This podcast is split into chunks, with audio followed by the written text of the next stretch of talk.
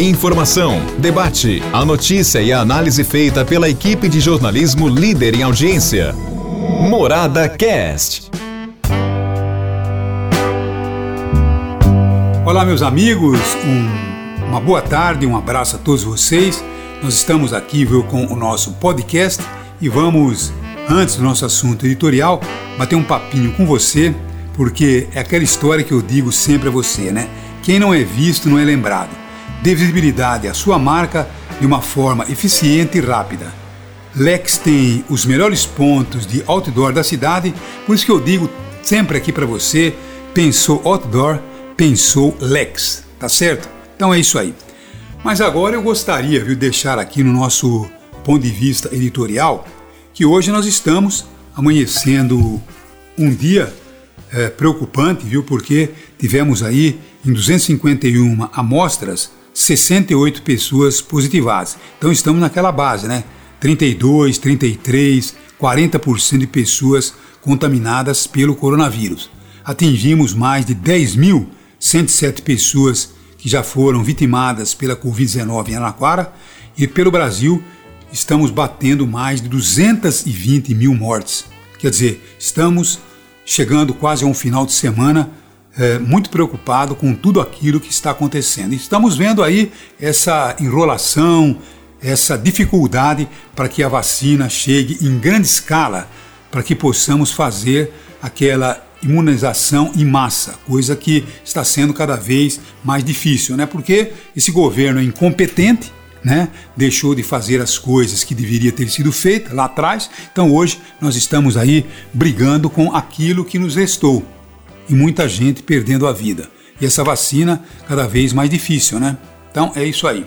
Agora, vocês viram ontem mais uma vez o nosso presidente da República dando um banho de impertinência, um banho de incompetência, acabou reunindo, viu, pessoas num restaurante sem máscara para poder discutir coisas que são, na verdade, segundo plano.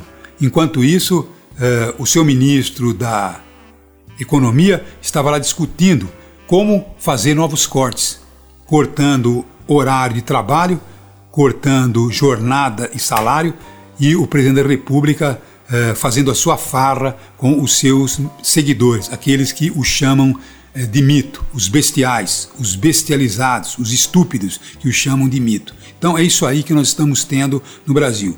Enquanto estamos aumentando aí mais de 220 mil mortes, esse presidente da República brincando com coisas que não deveriam brincar.